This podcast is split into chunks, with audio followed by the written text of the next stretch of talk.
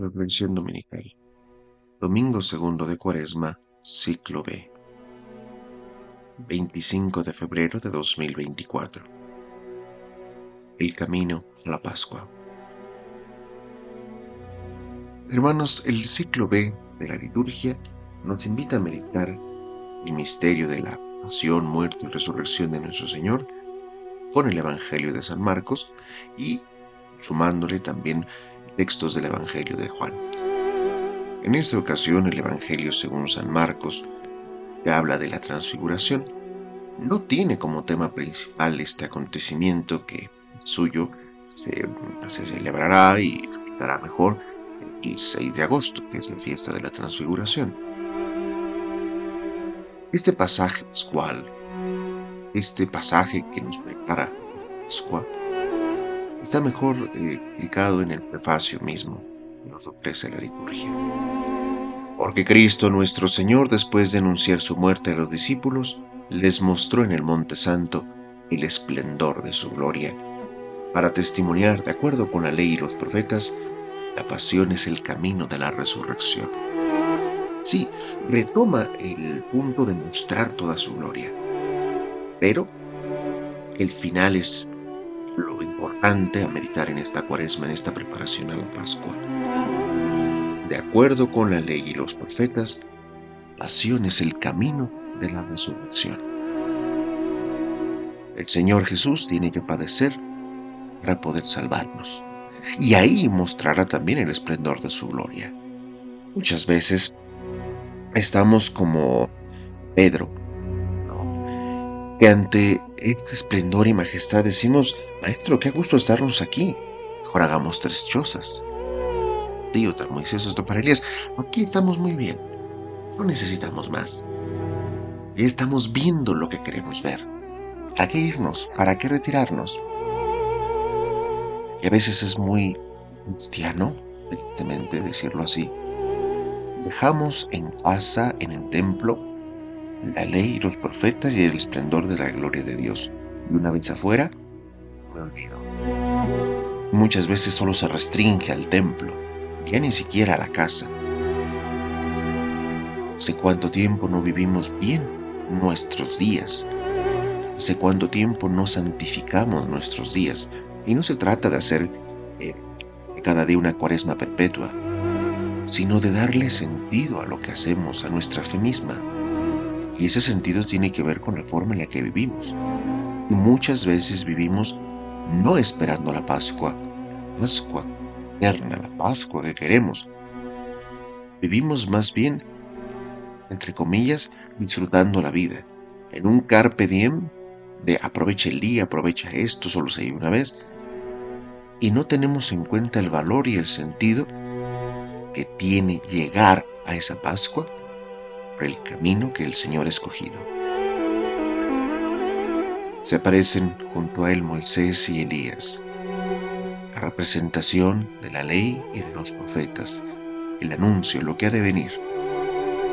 El acontecimiento de la transfiguración hoy no celebra esa, esa manifestación gloriosa.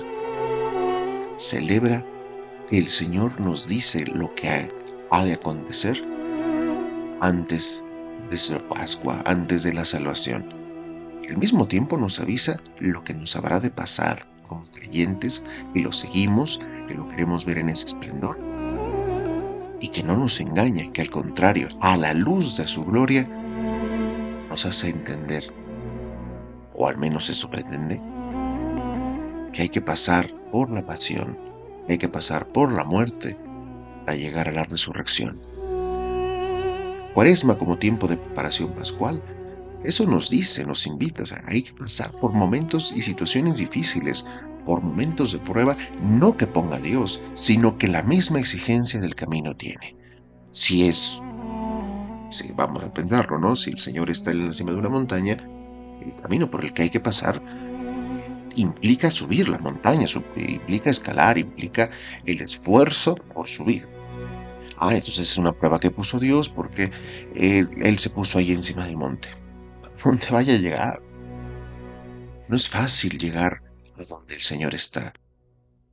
porque nosotros mismos nos hemos puesto las barreras y los obstáculos para llegar hasta Él.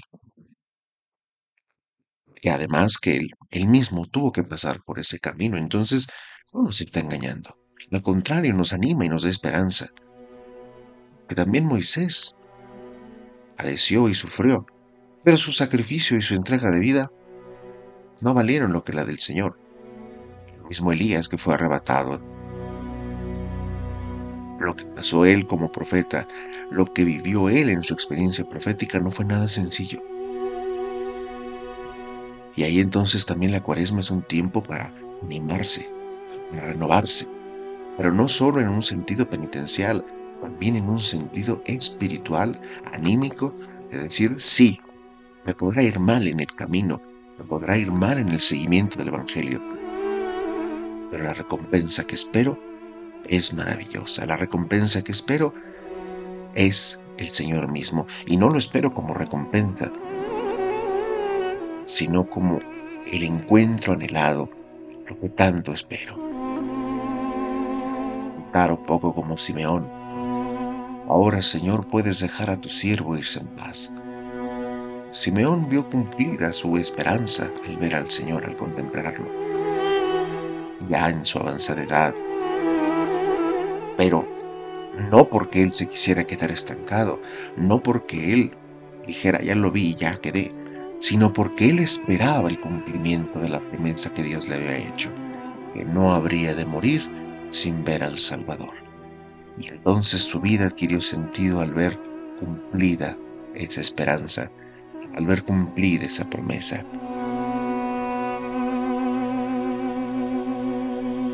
Luego entonces la acción de gracias a la que el mismo Salmo nos invita a Siempre confiar en el Señor. Aún abrumado de desgracias, siempre confía en Dios. A los ojos del Señor es muy penoso que mueran sus amigos. Muerte me has librado, a mí, tu esclavo e hijo de tu esclava. ¿Dónde está nuestro sacrificio? Sacrificio significa hacer algo santo. ¿Qué significa hacer algo santo? No es solo ofrecerlo a Dios en el sentido de aquí está, todo lo que soy, todo lo que tengo, lo tienes tú. Hacer algo santo significa hacerlo bueno, prepararlo, hacerlo agradable a Dios. ¿Cómo nos preparamos para vivir esa resurrección? ¿Cómo nos preparamos para vivir esa Pascua que tanto anhelamos? dirá el mismo apóstol, si Dios está a nuestro favor, ¿quién estará en contra nuestra? Y la lista que hace es maravillosa porque, aun siendo quizás muy general, es específica, englobando los problemas sociales que podemos enfrentar.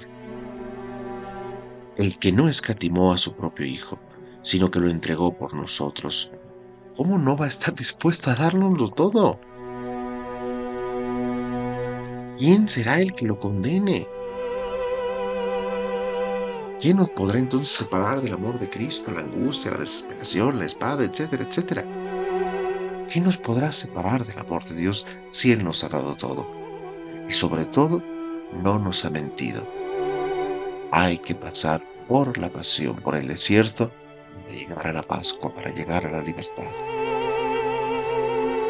Tengamos la confianza y la certeza de que el Señor está con nosotros en este camino cuaresmal pero también está en, presente en el camino de nuestra vida. Está presente y se hace presente en el camino en el que nosotros damos vida.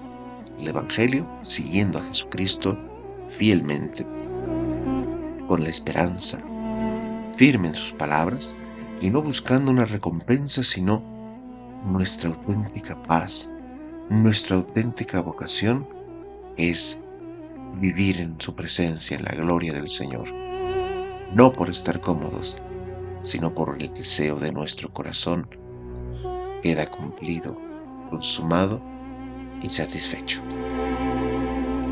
Cuaresma, en busca de la libertad.